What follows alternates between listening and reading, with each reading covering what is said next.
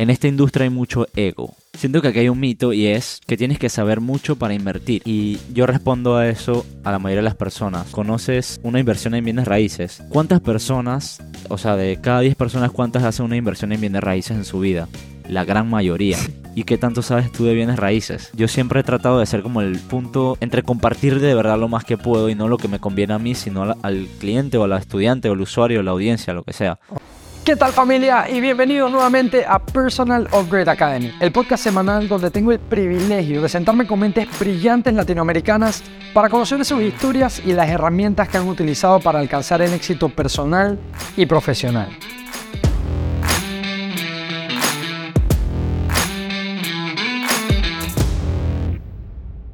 Kaiser Pravia es un joven emprendedor que ha convertido su fascinación por el mundo de las finanzas y las inversiones en un emprendimiento llamado el Planeta Financiero. Desde que compartió su primer video en YouTube hace más de cuatro años, ha podido educar y acompañar a cientos de personas en su camino hacia la libertad financiera. A su corta edad ha logrado cautivar a una audiencia que recurre a él para entender cómo poder participar de la bolsa de valores y hacerlo a pesar de vivir en países latinos. Si quieres aprender sobre finanzas, cómo invertir tu dinero y el comenzar un proyecto de cero, este episodio es para ti. Gracias por estar otra semana más con nosotros aquí en Personal Upgrade Academy. A las personas que son nuevas y por primera vez están en este canal, bienvenidos. Recuerda darle a la campanita, suscríbete y recuerda que nos puedes encontrar aparte de aquí en YouTube o Spotify, donde nos estás escuchando, nos puedes ver en TikTok, Instagram, LinkedIn, Facebook, donde tú quieras nos vas a encontrar como Personal Upgrade Academy.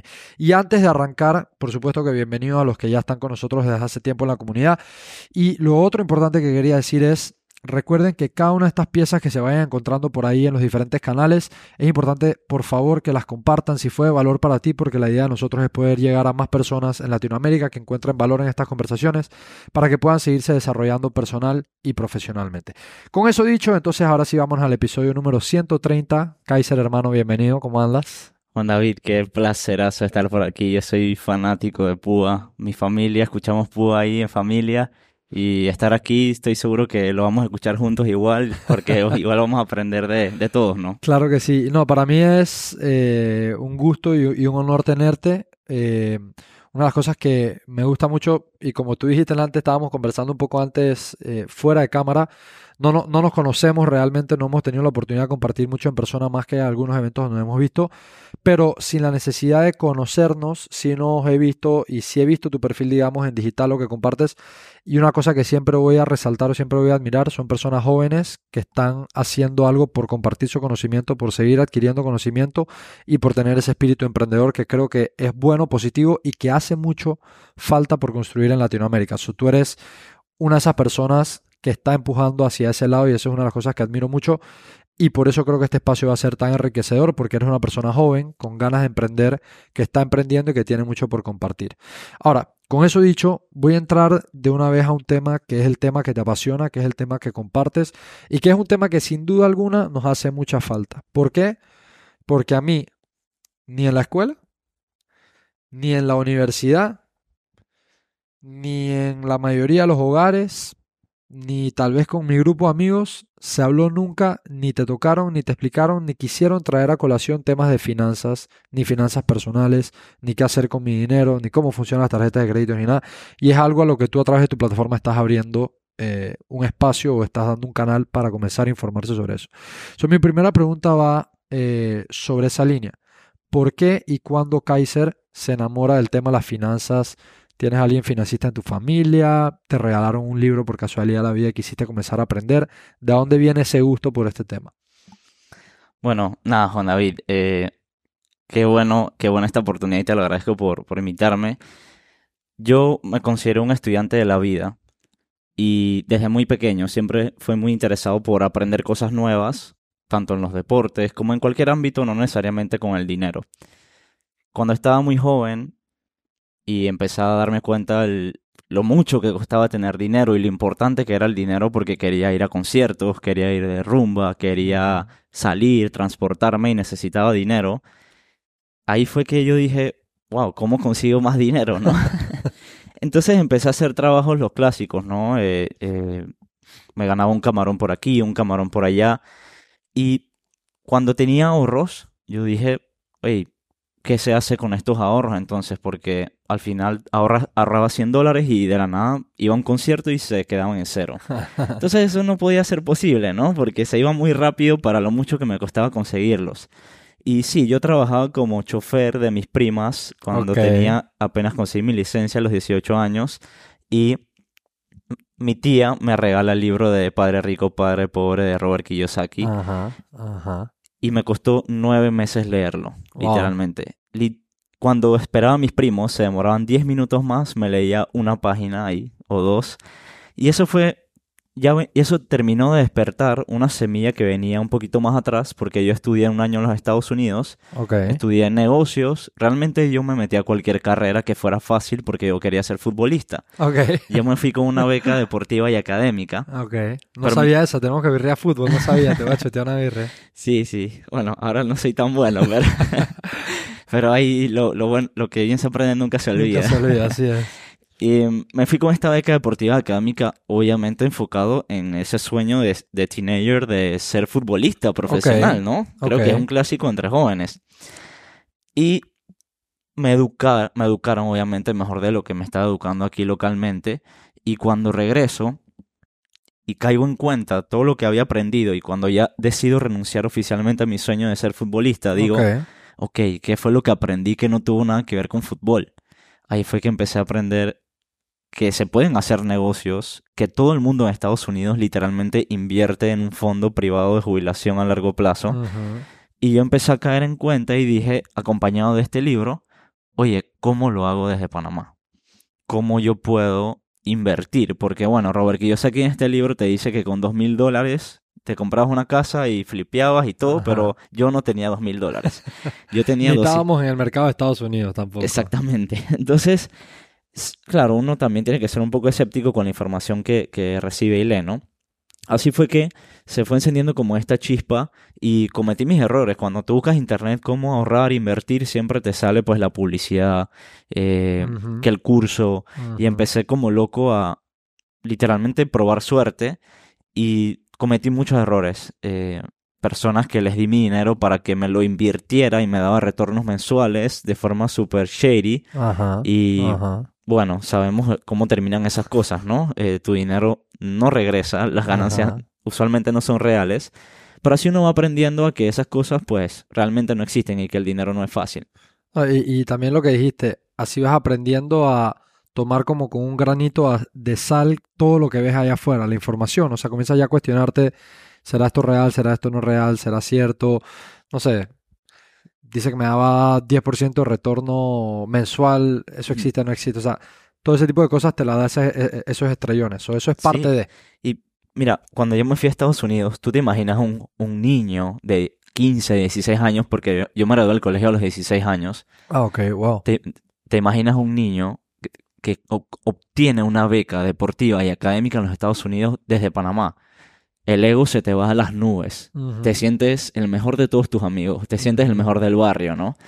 Entonces, cuando regreso a Panamá, me sentía siguiendo el mejor del, me sentía me seguía sintiendo el mejor del barrio y no le hacía caso a mis amigos en ningún sentido. Y yo decía, no, es que a este amigo le gusta la fiesta, el otro amigo le gusta el casino, yo me sentía como que no tenía ningún defecto. Pero cuando comencé con es- todo esto de el ahorro, las finanzas, invertir y empecé a perder mucho dinero, ahí fue donde yo digo que toqué el punto más bajo. ¿Por qué? Porque todo lo que ahorraba ya llevaba como 3 mil o 4 mil dólares. Un chico de 18, casi 19 años perdiendo 4 mil dólares, que era lo poco que trabajaba, ahorraba, lo invertía y lo perdía. Y que te había costado, ¿sabes? Llegar hasta Todo. esos 3 mil, 4 mil dólares. Me costaba meses y lo perdía en semanas. Ok. Ahí fue que yo me levanté un día, yo tenía una cuenta de inversión y de la, de la noche a la mañana literalmente tenía 500 dólares y me levanté y tenía 86. Wow. ¿Por qué? Porque bueno, uno cuando no sabe está haciendo locuras allá adentro. Y le dije a mami, mami, pasó esto, esto y esto, mi mamá compartía mucho esto conmigo y, y le dije, ¿será que este es mi defecto? Que soy un ludópata de la bolsa. Le preguntaba, ¿será que soy un adicto a las inversiones y que soy tan malo que este va a ser, esto es mi hueco en el Esta va a ser mi bolsillo? perdición. Exacto, yo así me sentía. Y bueno, mami como, como buena madre pues me dice, no, no, no te rindas, sigue educándote, sigue practicando e investiga. investiga a quién sí le ha funcionado, ¿no? Me, Y me gustó una palabra ahí, sigue educándote, o sea, entendiendo que esa es la vía para que tú te volvieras mejor y mejor. 100%. Y así fue que descubrí a, bueno, las famosas personalidades del mundo de la inversión que sí le funcionó la bolsa para realmente generar mejores retornos sobre sus ahorros y que les tomó literalmente 20 años. Cuando yo dije, yo voy a hacer esto porque nunca quiero un jefe y nunca quiero trabajar para nadie. Y me di cuenta, me estrellé y me di cuenta que eso no era una realidad. ok. Que realmente las cosas en la vida, como estamos hablando antes de empezar el episodio, son proyectos. Si un- alguien que- quiere algo duradero y bueno, tiene que tomar años para conseguirlo usualmente, ¿no? En la mayoría de las ocasiones. Y así fue como me fui, digamos que manejando en el mundo de la finanza y la inversión. No, no ha sido un camino fácil y cuando descubrí, digamos, lo bueno que se siente invertir a largo plazo, tener proyectos a largo plazo, yo dije, no, debe haber más panameños allá afuera que tengan este mismo problema y nadie les está dando la información. Entonces así fue que más o menos empecé, digamos, mis redes. Tenía mucha pena al principio, las cámaras las detestaba, no subía ni siquiera ninguna foto en las redes personales y decidí comenzar mi canal de YouTube en inglés. Ok, El- mi, mi empresa ahora se llama El Planeta Financiero, pero realmente el primer logo decía The Financial Planet ok. y no decía mi nombre por ningún lado y tampoco mi cara. O sea, estabas, tu primera iteración, digamos, de, de formalizar tu emprendimiento que se trataba acerca de hacer educación, estaba escudado detrás de The Financial Planet. No, no entendías tal vez o no tenías idea de la importancia de fortalecerlo con una marca personal, con tu nombre, con tu cara. Entonces era The Financial Planet, no aparecías tú. ¿Y qué comenzaste a hacer en ese canal? Empecé a hablar sobre inversión en bolsa, cómo hacerlo desde lo más básico. Obviamente yo no era ningún experto ni nada por el estilo, pero sentía que alguien podía ayudar. Sí, Dije, "Hey, si hay otro Kaiser allá afuera, le voy a ahorrar porque yo me llevaba la computadora del trabajo a la casa, escondido, para investigar cómo invertir desde Panamá. Y me costó como entre 3 a 4 meses. Entonces cuando lo descubrí, em- empieza la pandemia casualmente en marzo de 2020, me daba mucha pena, no quería que mi familia se enterara, pero estábamos todos encerrados en la casa y yo decía, voy a jugar PlayStation. Cerraba la puerta y estaba era grabando videos de YouTube.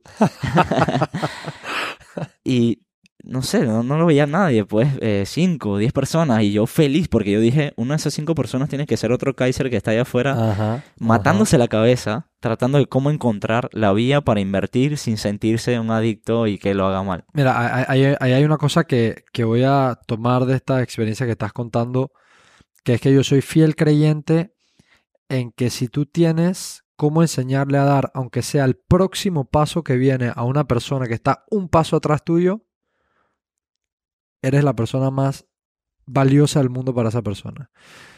Hay personas que nos llevan 50 pasos, 100 pasos, 200 pasos y hay unas que nos llevan 3 pasos. Generalmente las personas que nos llevan 3 pasos no se atreven o no sienten que hay valor en compartir esos 3 pasos que ya tú aprendiste a dar. Pero hay un valor invaluable, valga la redundancia, en mirar para atrás a esos pasos que ya diste y poner ese conocimiento tuyo de afuera. So, eso que tú estás haciendo y esa mentalidad tuya de aunque hayan cinco personas, uno de esos puede ser el Kaiser que está buscando lo que ya yo sé. Esa debería ser la forma. Y creo que ahí está la diferencia entre el mercado americano, donde existe una cultura de documentar y compartir experiencias, versus nuestro mercado latino, a donde ahora estamos comenzando a adquirir una conciencia de que hay un valor en documentar y compartir. Entonces, eh, esa forma tuya de hacerlo y esa forma de verlo, tal vez sin saberlo, era la forma correcta de verlo y es lo que te ha permitido seguramente construir el planeta financiero. Se sentía un poco egoísta de mi parte como no compartirlo. Yo empecé con mis amigos, ¿no? Pero es un- mis amigos obviamente pues como que no estaban en la misma página que yo y decían como que este es otro porque en ese momento estaba muy de moda esto de de las redes, de mercadeo y todo esto que y se asociaba a lo que era la inversión en bolsa y todo, exacto. Entonces sí están como un poco escépticos y pensaron que yo me había metido en esa línea.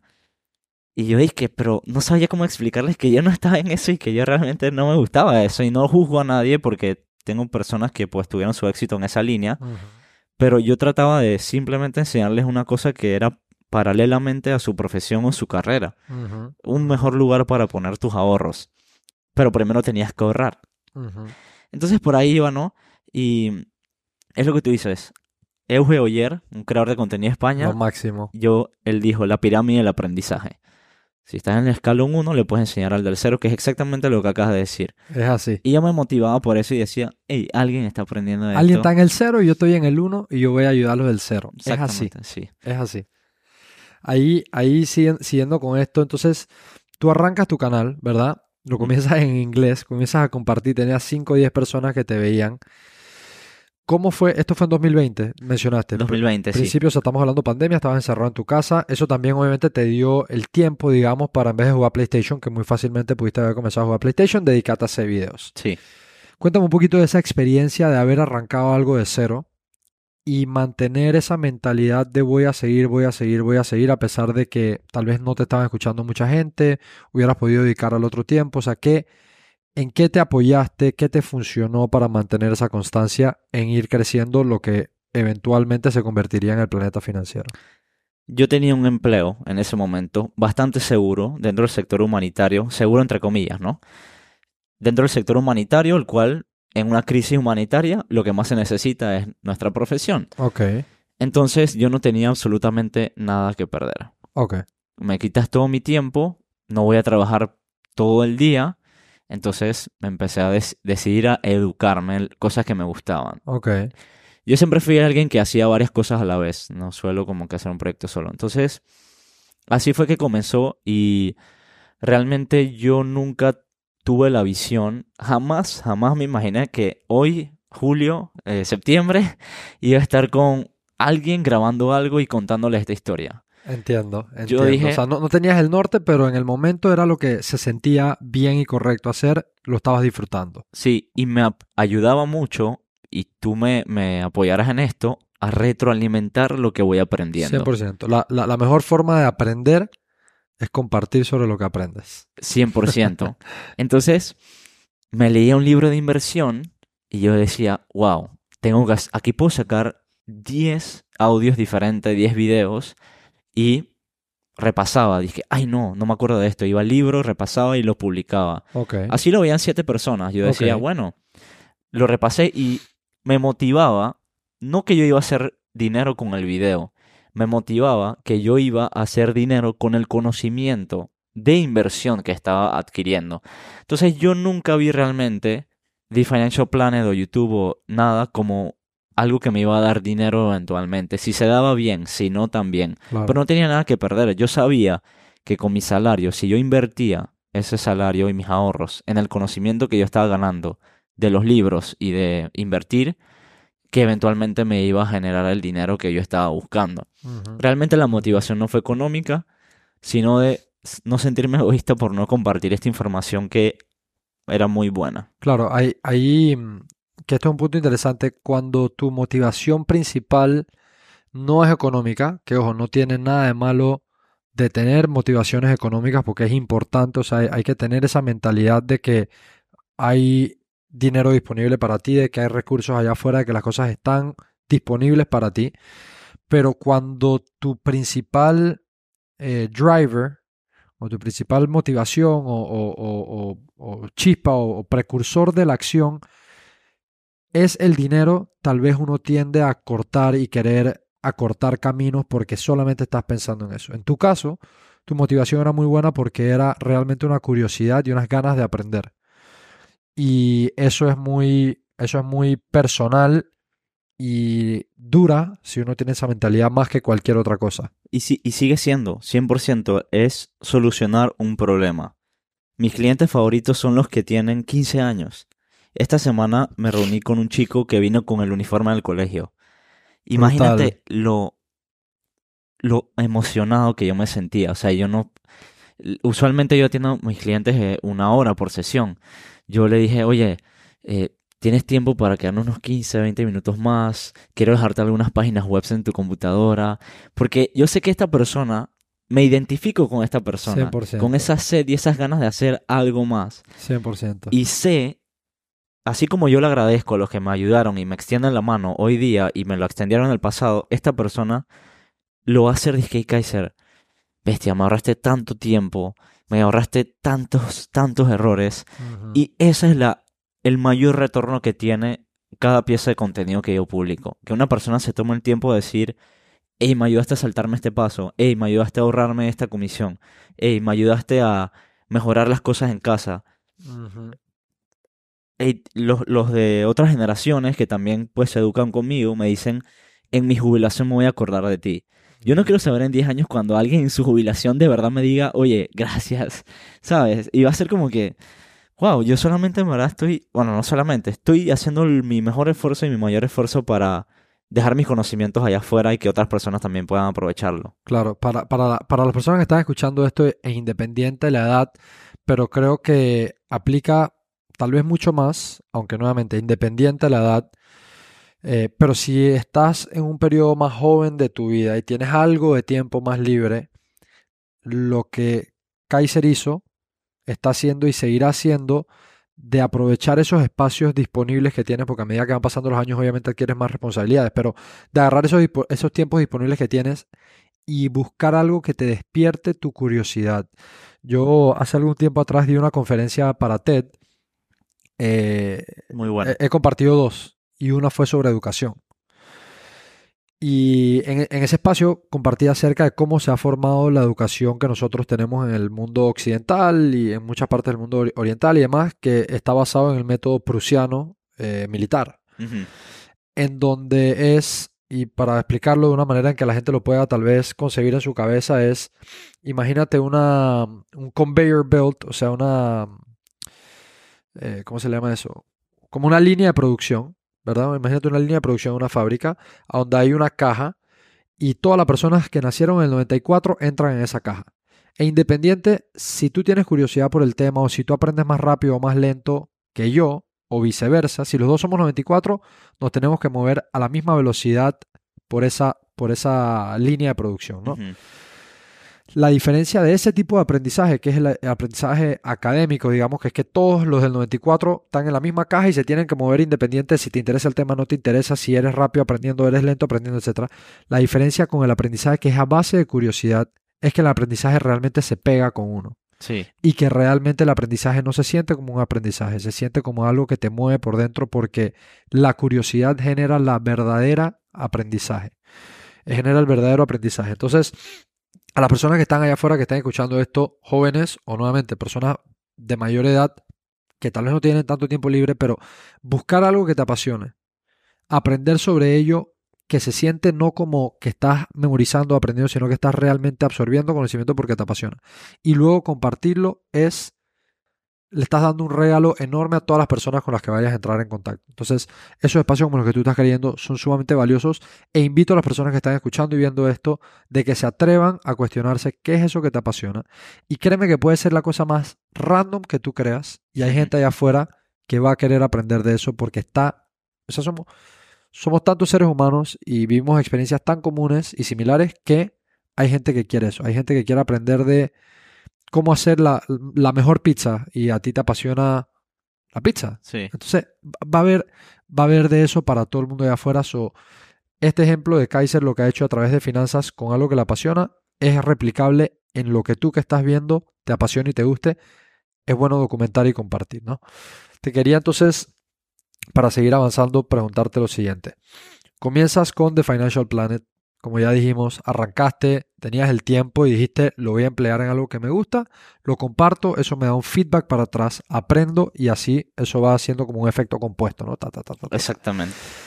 Eventualmente llega un momento a donde por ese compartir y el comenzar a exponerte un poco más, entonces ya llega el espacio donde la gente comienza a verte como alguien a quien le pueden preguntar. Porque si tú no pones eso allá afuera, si la gente no se entera que este es el tema que te apasiona, la gente no llega a preguntarte.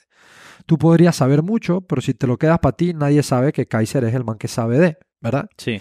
Entonces, comienzas tú a compartir sobre estos temas y comenzó ese momento, si puedes echarle el cassette para atrás, donde ya un par de gente te comienza a preguntar por aquí y por allá. Cuéntame de ese momento en donde comienzas a darte cuenta de, hey, esto que estoy invirtiendo en mi educación, por mi curiosidad, ya se está comenzando a ver reflejado y me estoy comenzando a posicionar entre mi gente cercana, amistades, etcétera, como alguien que sabe de este tema. ¿Cómo fue como ese cambio para ti de entender que ya estabas comenzando a ser como ese ripple effect con un tema que te gustaba?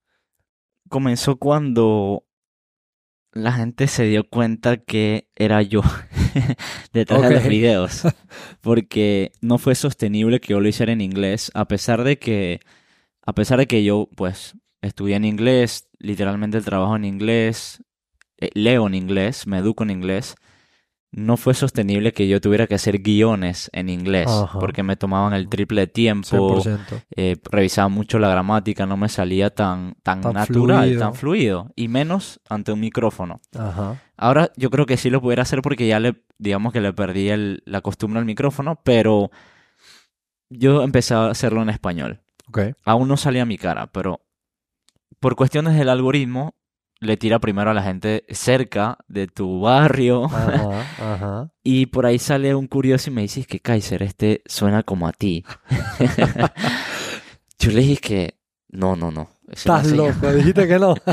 Y es que no, no, no, ese no soy yo. Oye, pero hasta tus mismas muletillas tienes, dice. Yo dije, bueno, está bien, pero no le digas a nadie. sí soy yo. Sí, no le digas a nadie, está bien. Dije, oye, pero está buenísimo, compártelo, pam, pam, pam. Yo dije, hey, ¿sabes qué? Le dije a mi familia en ese momento. Todavía no tenían idea que no estabas jugando PlayStation. Todavía no tenían idea. Yo creo que se hacía una idea de que estaba haciendo otra locura. Ok. En ese momento tenía una pareja, entonces también Ok. quiero pensar que estaba encerrado, digamos, en videollamadas o cosas así con mi pareja. ok, entonces, eh, empiezo pues a hablar con mis personas cercanas, les cuento, buenísimo, me felicitan. Nadie nunca me juzgó ni me Qué criticó. cool, Dije, qué oye, qué, bueno. qué feo, que no sé qué. Nadie nunca me, me juzgó. Así que yo me sentí como apoyado. Ok, ok. Y ahí dije, hey, me fui al, al, en ese entonces, balcón de mi casa. Me puse a hacer ejercicio y me dije, no voy a bajar del balcón hasta que le chate a todos mis contactos de WhatsApp y les diga que tenga un canal de YouTube y que me sigan. Ok, ok, increíble. Y bueno, dije, pandemia, ¿no? Ajá. Tiempo libre. Yo con mi perro allá arriba, caí al atardecer, nunca se me olvida. Después de hacer ejercicio sin camisa, empiezo a chatear a las personas. Oye, ¿cómo vas? Me hizo un canal de YouTube. Sígueme, suscríbete, deja un gran like. Y empiezo a recibir feedback positivo. Y la gente, oye, ¿cómo se hace esto? ¿Cómo se hace lo otro? Yo dije, wow, la gente no me ve como, como este que te está vendiendo un sueño, ¿no? La gente no me está eh, poniendo a un lado, al contrario, me están felicitando por mi trabajo. Ah- Ahí también, disculpa que te interrumpa, creo que hay un factor importante que construiste con constancia de que cuando esa gente llegó a tu canal, ya no tenías un video ni dos videos, ya tenías una serie de videos. O sea que se denotaba tu compromiso con lo que querías compartir. Eso es importante aquí en esta historia. Sí, yo, gracias a mi papá, soy una persona que cree mucho en la disciplina. Ok, Mi papá me implantó eso en casa, pues. Y yo dije, voy a subir tres videos a la semana a YouTube y tres años después, casi cuatro años, ha sido una religión. De hecho, ha, habido semanas que he subido cuatro. ok, ok, ok. Nunca, nunca me imaginé que algún día me iba a comprar una cámara, un micrófono, ni que iba a tener un estudio de grabación, ni que iba a hacer colaboraciones con gente de afuera de la industria que yo consumía su contenido y que ahora estaban charlando conmigo en Zoom. Brutal. Una locura. Brutal, brutal. Y que me vean 10 gatos si quiere. Yo estoy ganando aquí hablando con estas personas que antes yo veía detrás de la pantalla. Y ha sido un camino muy, muy, muy bonito y literalmente yo creo que mi contenido más que finanzas o inversión es un lavado de cerebro porque yo, yo identifiqué en algo de la gente exitosa de todas las industrias. Todos piensan a largo plazo. Todos tienen una mentalidad largo plazista. Tú puedes hacer profit short term y hay oportunidades medium term y todo.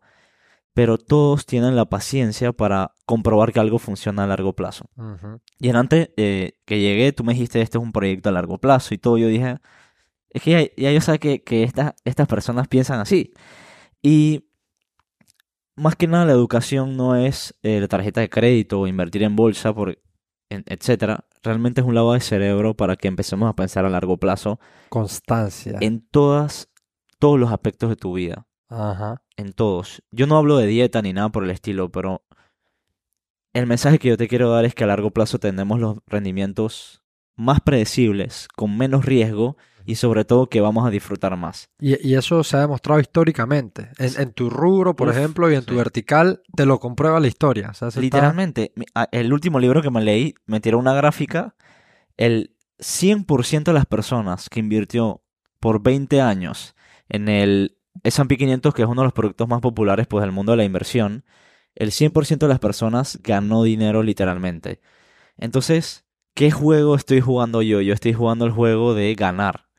Porque si invierto por 20 años, si hay una estadística de 100 años, que si lo hago por 20 no voy a perder, si invierto por 10, la estadística es el 95%, estoy jugando literalmente un juego a ganar dinero. Y esto es eh, dinero de forma directa, ¿no?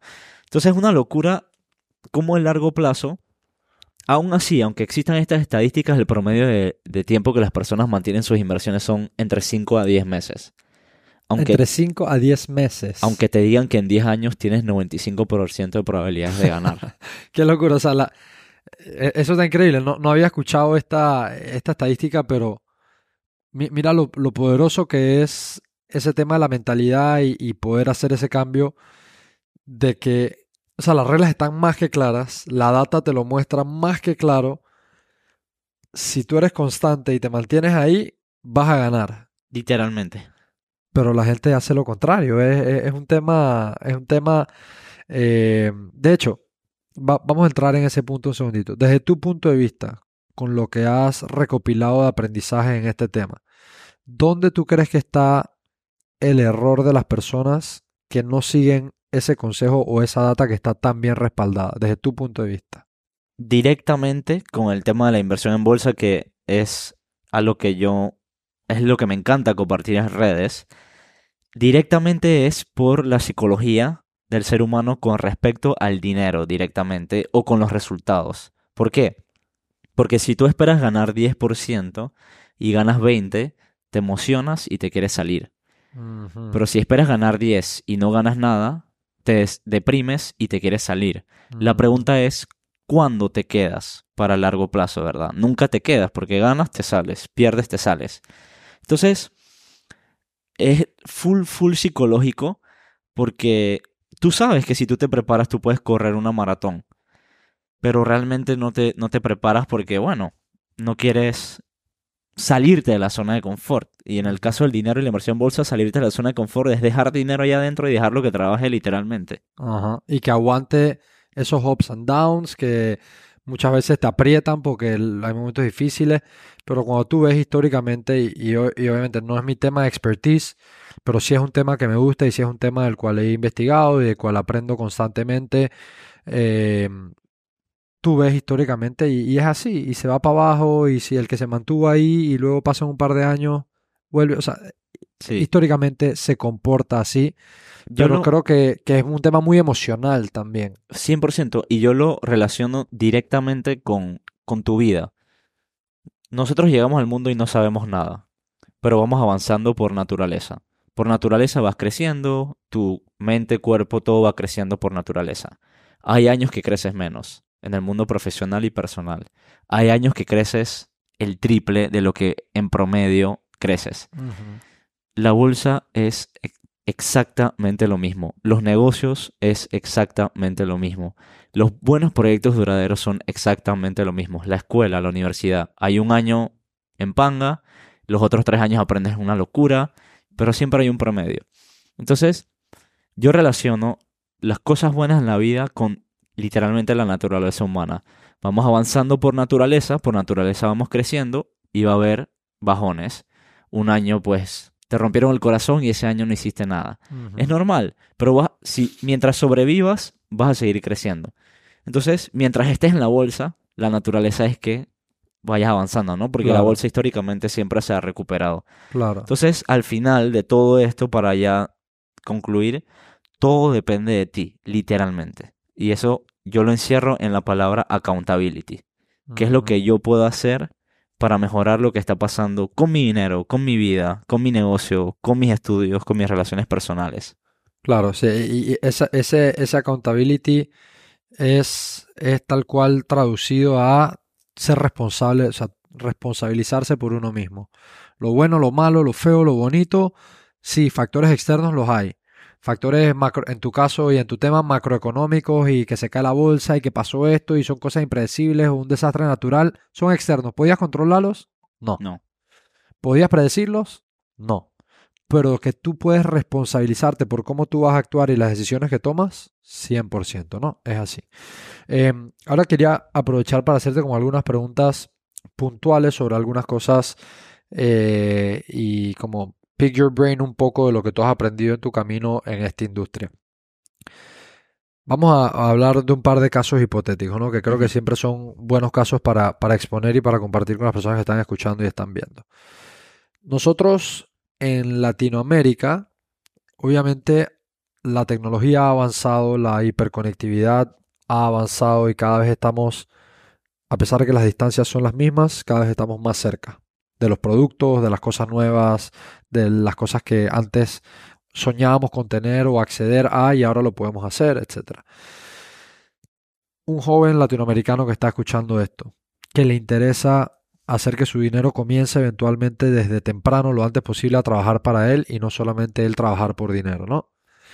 ¿Cuáles son buenas formas de comenzar a acercarse a este mundo? O sea, ¿dónde tú dirías que hay buenos lugares para poder comenzar a aprender? Por supuesto que contigo que estás aquí y a los que no saben, el Planeta Financiero, bueno, ya mencionamos el nombre, ese es un canal, pero ¿cuáles son esos lugares a donde tú recomendarías a la gente ir eh, para aprender, comenzar a rodearse de este tema?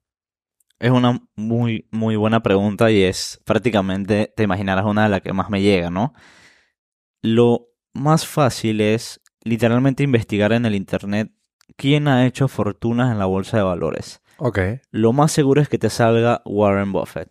Lo más seguro, o si no te va a salir por ahí Peter Lynch o Charlie. Munger. Ajá. Y lo gracioso de todo esto es que ellos tienen historias muy similares. Invierten en acciones. Invierten en acciones, pero no compran tiquetes de lotería en la bolsa, sino que lo ven como, ne- como comprar negocios. Ok. Y si y vas un poquito más a profundidad, comprar un negocio amerita saber, entender qué negocio estás comprando, ¿no? Correcto. Y ellos mismos te van a seguir diciendo que no, no todos entendemos todos los negocios. Entonces uno ahí va como que desarrollándose un poco, pero yo me eduqué mucho de forma gratuita al principio sin invertir un, un peso, como dicen. Ok. Libros, bueno, los libros usaditos de 3 a 5 dólares por Amazon, el shipping de 2 dólares, literalmente por menos de 10 dólares tenías ah, escrituras de Warren Buffett en español, literalmente. Videos de YouTube. Y busca videos de YouTube de ellos. Y ellos salen hablando. Claro, Lo más lindo de lo más lindo del mundo, los negocios, la inversión y del, digamos la- las industrias grandes, es que la gente está feliz de compartir sus secretos, sus trucos, Ajá. todo. Porque tú y yo sabemos que podemos dar todo, todo nuestro conocimiento y al final siempre va a depender de que la persona tenga las verdaderas ganas de hacerlo. Es así. Tú me puedes decir así. tu startup todos los secretos que tú quieras. Pero si yo no tengo las verdaderas ganas, nunca lo voy a poder emular ni tener el éxito que tiene. 100%. Entonces, eso es lo lindo de la inversión. Ellos, los que han hecho verdaderas fortunas, o personas como yo que nos apasiona esto, literalmente gritamos al mundo cómo se hace, cómo puedes hacerlo sin mucho riesgo. Y, y bueno, por ahí me fui en esa línea de ver muchos videos de YouTube gratuitos antes de soltar un solo centavo en un curso o algo por el estilo. Porque si realmente te interesa algo, pues eh, lo mínimo que puedes hacer es meterte a investigar un Sí, poco. comenzar ¿no? a empaparte de, de las bases de esto que, como tú dices, claro, ya cuando quieres algo más especializado, al- alguien que te acompañe y te lleve de la mano, etcétera, Sí. están, están los servicios que puedes contratar y eso. Pero me gusta cómo lo planteas como primer paso de ese peldaño 0 al 1. Hay cosas gratis. Inclusive, digo, en tu, en tu canal vas a encontrar recursos gratis para tirar para el aire. Literalmente, literalmente. Hay un libro que quiero recomendar. Es nuevo y es- tiene información muy actualizada. Se llama El arte de invertir de Alejandro Estebarans. Alejandro Estebarans también tiene un canal de YouTube. De hecho, es el canal de YouTube de inversión de habla hispana más grande. Tiene casi un millón de suscriptores. Y él sacó un, un libro específicamente para principiantes, para esas personas que se preguntan por dónde empiezo. Empiezo por este libro, Se llama El arte, de invertir. el arte de invertir. Lo tengo literalmente en mi mesa de trabajo y de ahí no se va a ir porque siempre hay una lección valiosa. Y es, ojalá ese libro me lo hubiera leído al principio porque me hubiera ahorrado, ¿te acuerdas de esos 3.000 a 5.000 dólares que perdí? Me hubieran costado 25 dólares, que es lo que cuesta el libro. Wow. Pero bueno, es parte del proceso, Es ¿no? parte del proceso. Y- Y, y no alguien tiene que darse los golpes. Exactamente, para compartirlo. Así es. Pero muy buen libro, lo voy a recomendar y si alguien quiere empezar, pues busque videos de YouTube en lo que llega el libro y el libro es una muy buena, muy buena recomendación para iniciar. Ok, so, so eso me gusta comenzar a ir a como responder esas preguntas que son las más habituales. Yo imaginándome una persona que está allá afuera que quiere comenzar y que, ojo, dije joven latinoamericano, pero estos son temas que lastimosamente, y como lo dije antes, ni en la escuela, ni en las universidades, al menos que estudies una carrera de finanzas, pero a, manera general, ni en la escuela ni en las universidades, en muy pocos hogares, en muy pocos grupos de amigos se comentan. Entonces, podemos estar hablando de personas ya de, en sus 30, 40, 50 que nunca han visto este tema ni nunca se lo han presentado. Entonces, eh, si estás escuchando esto, son buenos recursos para empezar. Y creo que tú vas a coincidir en esto, que el mejor día para empezar era ayer y el segundo mejor es hoy, ¿no? Dicho por Warren Buffett, correcto. Así es, así es. Muy buena frase, sí. Tal cual. Eh, eh, eh, Literalmente en mi, en mi página web tengo una frase que dice así. Ojalá hubiera empezado a invertir antes.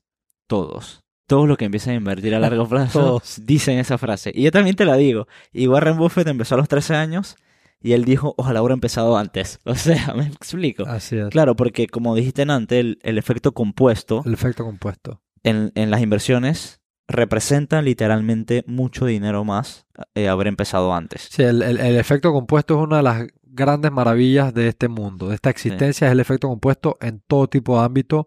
Por supuesto que en inversiones, que es un tema económico, tiene un impacto fuerte, directo, tangible, pero lo tiene también para la persona que quiere tener un mejor físico y se ejercita, para la persona que eh, cuida su relación y hace un acto de cariño, bondad, eh, atención diariamente, o sea, el efecto compuesto, ¿no? Así es.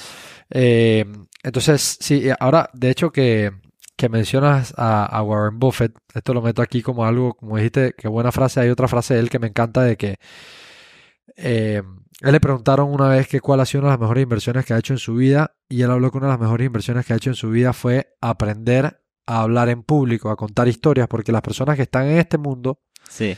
tienen que entender cómo poder comunicar ese mensaje, esa historia de esta es la empresa o esta es tu vía. Y me gustó y lo conecto con lo que dijiste de que la forma en la que tú trabajas es un, entre comillas, lavado de cerebro. Sí. Tienes que llevar y ver de qué forma le comunicas a esa persona que rompa esos mitos que tiene en su cabeza y que entienda de que esto es algo a largo plazo y algo de que si es constante entonces le va a funcionar. Y Warren Buffett, que ha sido uno de los más exitosos del mundo, bien lo planteó en esa frase cuando dijo el haber aprendido a contar esta historia, a emocionar a la gente por mi visión, es una de las cosas que más me ha permitido eh, crecer en la historia, ¿no? Entonces, eh, para seguir con otras preguntas que pienso pueden llegar y son así generalizadas, pensando desde ese punto de vista, uno era por dónde empiezo, ¿cierto? Claro. El otro es, como estamos en Latinoamérica y mucho de esto, o, mucho de la documentación que hay afuera, la mayoría de la documentación que hay afuera, o pienso que los que más documentan y comparten son americanos, entonces muchos de los ejemplos están planteados para el que es americano o el que tiene cuenta americana, etcétera. Cuéntame un poco de cómo está ese tema ahora entre gente latinoamericana que quiera aprovechar ese mercado americano y comportarse como si fuera un inversionista americano siendo latinoamericano. O sea, ¿cómo está ese puente ahorita, hoy día, entre esas dos personas? Es más, es una locura cómo las cosas han cambiado de rápido. Cuando yo em- inicié, se necesitaban dos mil dólares para empezar. Ok, A medida y pagábamos comisiones, dije 10 dólares al mes o 20. ok, Y a medida que va pasando el tiempo, cada vez se democratiza más esto de la inversión, sobre todo en Latinoamérica, ¿no? Al punto que nos encontramos hoy, yo utilizo una plataforma americana, se llama Interactive Brokers, es ok, súper popular, Ajá. busquen los reviews en Google, etcétera, ya yo hice esa diligencia. ok, Y es literalmente un banco estadounidense que paga las leyes que tiene, que- la- los permisos que tiene que pagar ya, para ofrecer sus servicios worldwide. ok, Por ejemplo, a personas como Panamá o Latinoamérica, ¿no? ok, Y gracias a, a esa plataforma o ese banco, literalmente es un banco que de hecho cotiza en la bolsa de valores, ajá, nosotros podemos invertir directamente en bolsa de Estados Unidos o incluso del mundo. Yo tengo empresas, inversiones en Reino Unido, Canadá. De, lo más exótico que tengo es Polonia. Entonces, es increíble lo barato que es. Porque aunque tú utilices tus bancos locales para invertir, que ese banco local te ofrezca el servicio para invertir en un mercado, digamos, europeo, es altamente costoso, ¿no? Claro, si tienes una cantidad significativa de dinero, quizá la comisión se compense con la ganancia que puedes tener. Con lo que vas a poner como, como ticket de ese ticket de entrada, ¿no? Sí, pero no es el caso de la mayoría de, de las personas, ¿no? Ajá. Lo cierto es que no hay excusa, digamos ya de que no hay plataformas confiables o que no hay métodos. O que, o que es muy difícil y que está limitado para una cantidad selecta de personas. O sea, lo consideras que al punto donde estamos es una cosa que el que quiera puede encontrar la manera de entrar. Literalmente. El, de nuevo, siempre va a depender de cuánto tú quieras aprender. Eso es todo. Porque si tienes la cantidad de dinero, yo empecé con 250 dólares, esa fue mi primera cuenta de inversión. Ok. Se perdieron todos.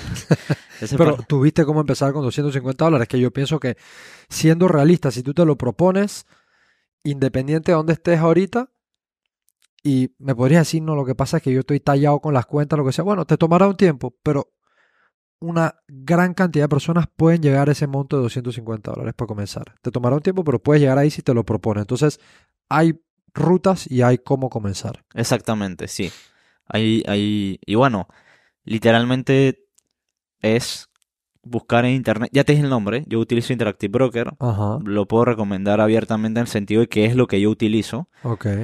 Ahí puede haber otras opciones también. Busca en, en YouTube cómo abrir una cuenta de inversión desde Chile, México, no sé, los países que más te ven, Panamá, Y obviamente. encontrarás seguramente alguien de ese país que ha compartido información sobre el tema. Exactamente, y te tiene que hablar de los, las regulaciones y todo, etcétera, las comisiones, ¿no? Pero hay información allá afuera y es cuestión de, de uno mismo de, de encontrarla, ¿no? Claro, claro. Ok, entonces las plataformas han cambiado, la accesibilidad está ahí. Sí, Vamos por lo primero, el conocimiento está allá afuera y lo puedes acceder para comenzar a empaparte de ello de forma gratuita. O sea que no es que necesariamente tienes que gastarte un millonada de plata como tal vez es una mala concepción que hay de este tema, ¿no? o que alguna vez lo fue. O que alguna vez lo fue, como Sí. fue en algún momento, y como creo que nuevamente una mala concepción porque pienso que el tema suena como tan por allá lejos, tan etéreo, tan que no lo puedo ni tocar, que la gente le tiene miedo. Siento que hay mucho miedo alrededor del tema. Sí, Sienten que es exclusivo para gente siento de que aquí hay, un, dinero. aquí hay un mito, y disculpa que te interrumpa, Juanda. Siento que aquí hay un mito y es que tienes que saber mucho para invertir. Ok. Yo le, y yo respondo a eso a la mayoría de las personas. ¿Conoces un fondo de jubilación privado? ¿Conoces una inversión en bienes raíces? ¿Cuántas personas, o sea, de cada 10 personas, cuántas hacen una inversión en bienes raíces en su vida? La gran mayoría. Sí. ¿Y qué tanto sabes tú de bienes raíces? Lo que te cuenta el man que te atiende ahí un rato y que te lleva a buscar lugares, sí. Exacto. Pero la historia te dice que eso siempre sube, así que tú, en tu mente es una inversión segura. Ajá. La bolsa, la historia te dice que siempre sube. Me explico. O sea, el mismo conocimiento que tienes de bienes raíces, lo, lo mismo está en la bolsa allá afuera. El, la única diferencia es, o por qué se asimila tanto con conocimiento o riesgo, en esta industria hay mucho ego, bastante ego. Y yo siempre he tratado de ser como el punto de balance entre, le, entre no entre compartir de verdad lo más que puedo y no lo que me conviene a mí, sino al, al cliente o al estudiante o al usuario o la audiencia, lo que sea. Ok. Hay mucho ego, entonces en esta industria nosotros decimos, no, tienes que aprender mucho de negocios, invertir y eso, ¿no? Pero lo cierto es que hay una ruta para invertir que es muy similar a invertir en un plazo fijo o en bienes raíces, que es invertir en fondos indexados, en los ETFs, ¿no? Ajá, ajá. Claro, te vas a ganar tu 8% anual, que para invertir mil dólares pues no es una cifra, digamos, tan atractiva. Pero si inviertes mil dólares todos los años. ¿quién te va a dar 8% anual?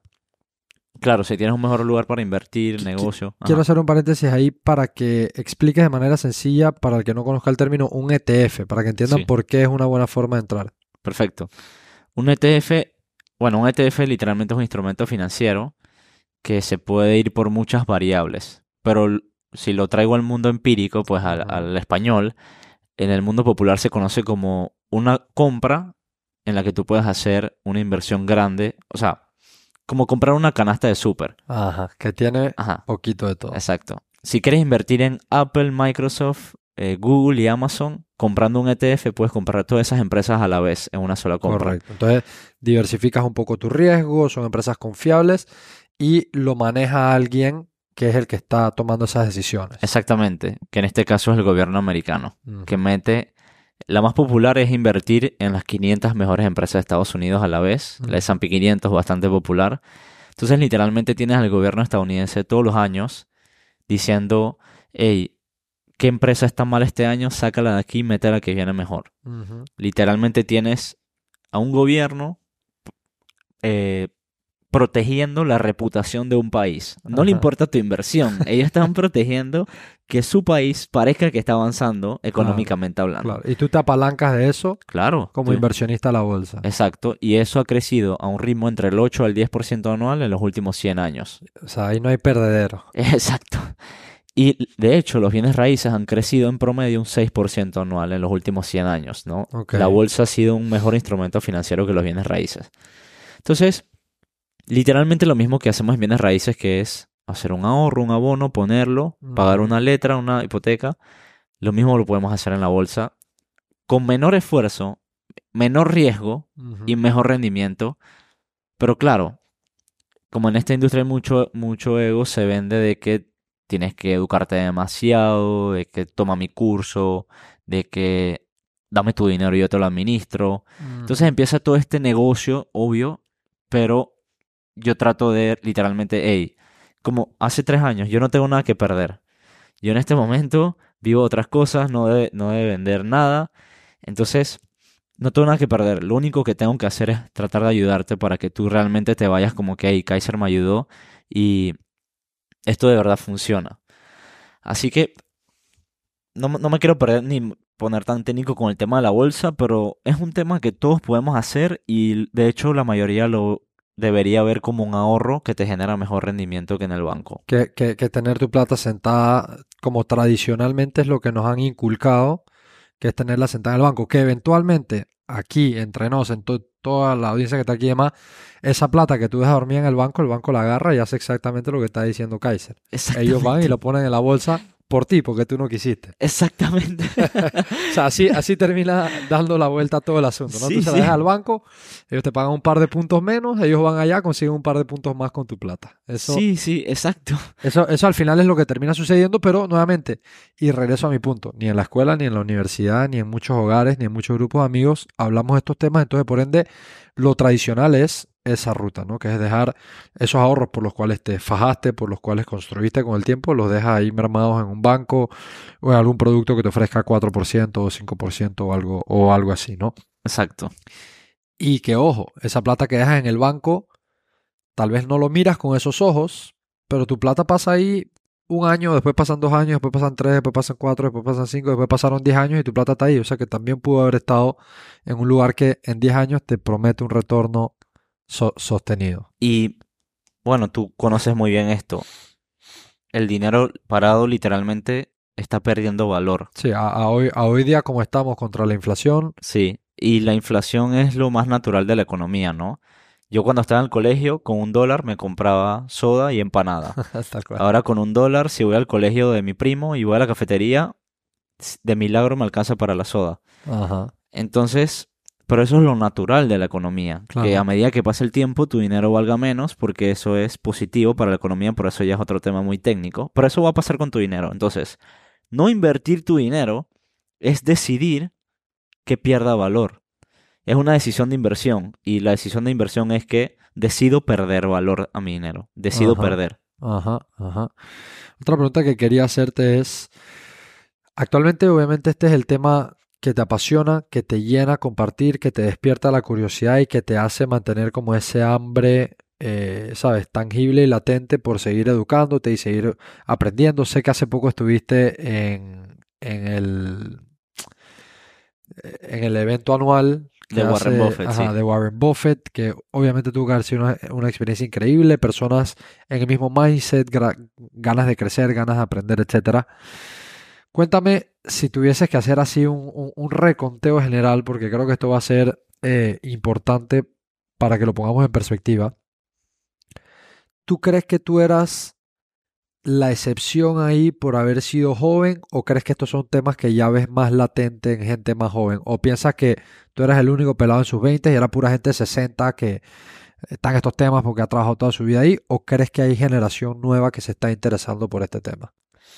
Aquí fueron personas de todo el mundo y no fui la excepción por la edad, Ok.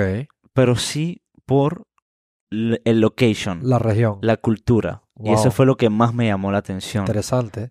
Personas de 16, 17, 17 años, 18, 15 años Ok. de Asia. Medio Oriente, eh, Estados Unidos, obviamente. Entonces, yo siempre he sido una persona que usualmente es el más joven entre, un gru- entre grupos grandes, pero esta vez no me sentí así. Esta vez me sentí, soy uno de los pocos latinos que hay aquí. Interesante eso. Entonces, eso, ¿qué, me- qué mensaje me da? No es el problema de la edad, es el problema de la cultura con respecto a la inversión que tenemos aquí.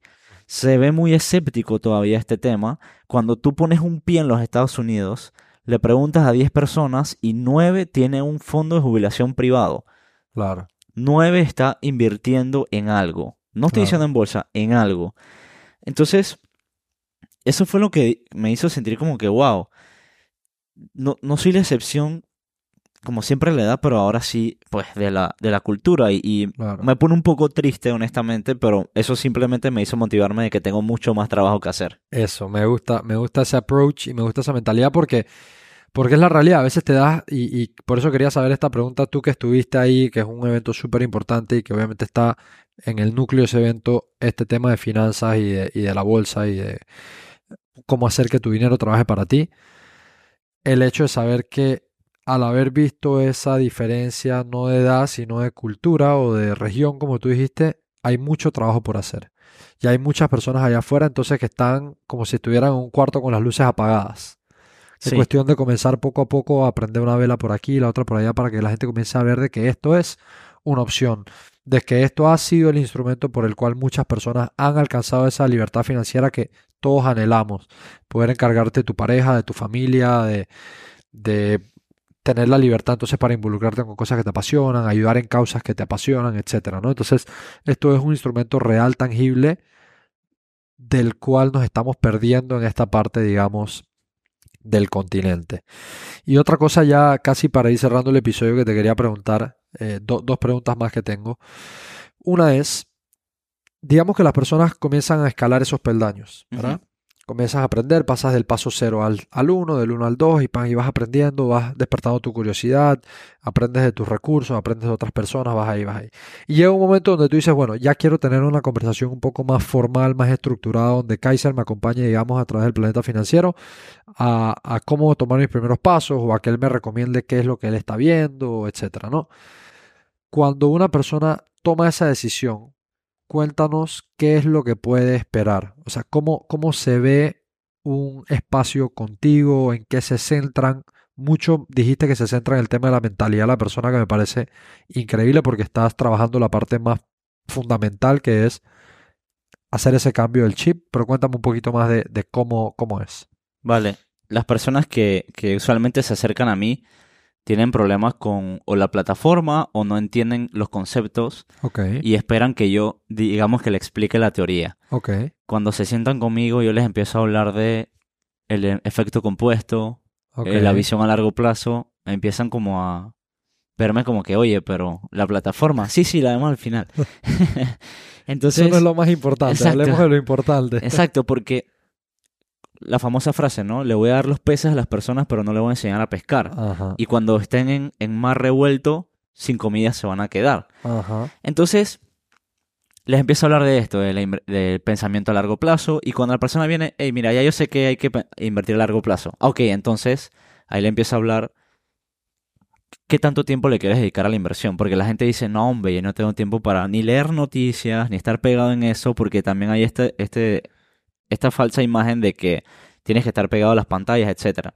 Y yo les digo, no, mira, tú conoces la inversión en bienes raíces en un plazo fijo. Bueno, tienes exactamente las mismas opciones eh, con la bolsa de valores, invertirlo de una forma totalmente paralela a tu profesión y a tu negocio.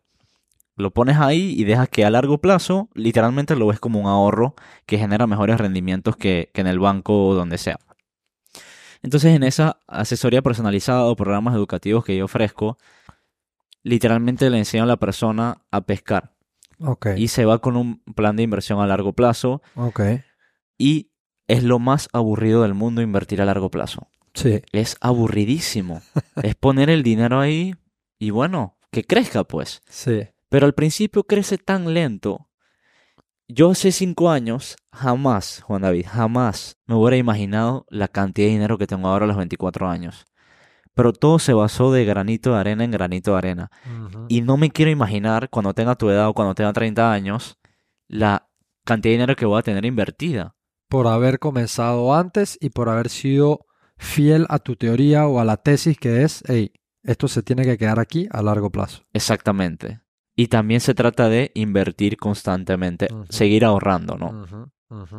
Entonces, la persona se va con, con las herramientas para pescar, eh, sabe cómo depositar, sabe cómo comprar, sabe cómo darle seguimiento, sabe qué tanto tiempo o no le tiene que dedicar, sabe cuánto puede ganar, que eso es muy importante, sabe cuánto puede perder, que también es una parte muy importante, sabe cuál es el riesgo que está asumiendo, sabe las comisiones que va a pagar y sobre todo sabe qué es lo que no tiene que hacer, que es salirse temprano de la inversión. Exacto. Al menos que necesite el dinero, ¿no? Claro, y que, y que importante que lo mencionaste aquí, como para dejar ese, ese tema en la mesa, la bolsa es un instrumento financiero que, como un banco, eventualmente de tú requerir la plata, porque nuevamente, situaciones externas no controlables, una emergencia familiar, una situación no predecible, tú tienes cómo recuperar tus activos. 100%.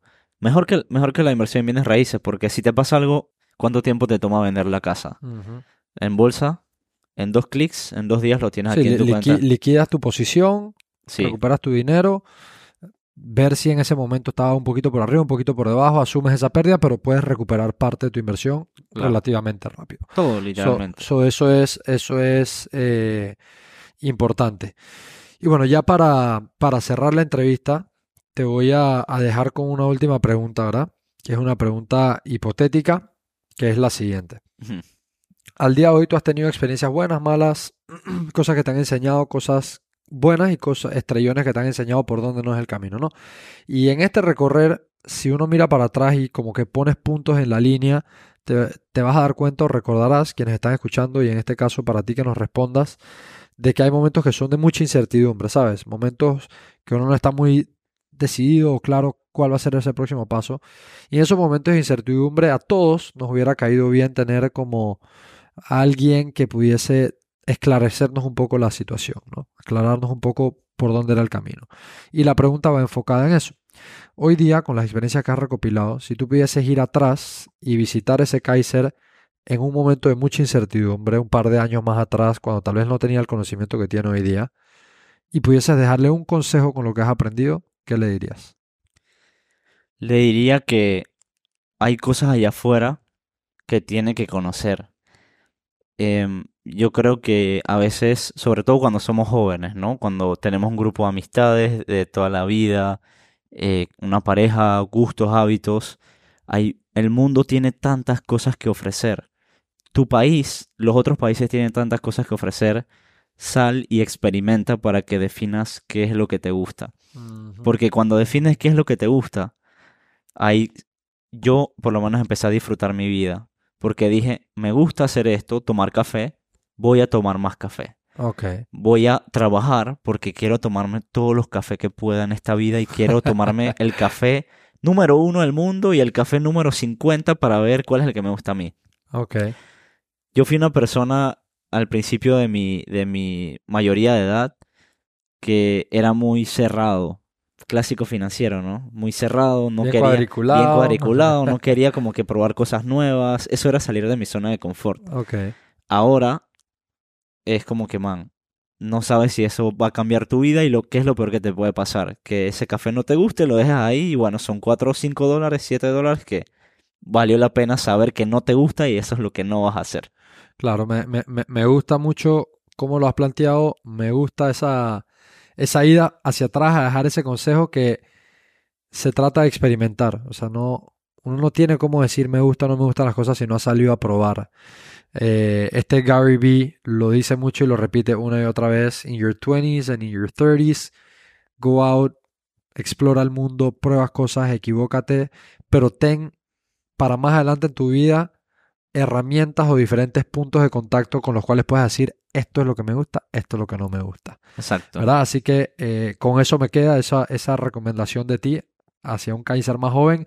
Sal, prueba y haz cosas y entérate entonces a través de esas experiencias qué es lo que te gusta y no te gusta. Y a todas las personas con eso dicho, a todas las personas que nos acompañaron, que nos, que, nos, vieron, muchas gracias por estar con nosotros. Esto fue un episodio más de Personal Upgrade Academy. Recuerden suscribirse, darle like, compartir los, las piezas y los contenidos que vean por ahí que hayan sido valor para ustedes, porque esto es hecho con mucho cariño para todas las personas latinoamericanas que queremos seguir desarrollándonos, creciendo día a día y en nuestro camino por ese desarrollo personal y profesional. Con eso dicho, muchas gracias.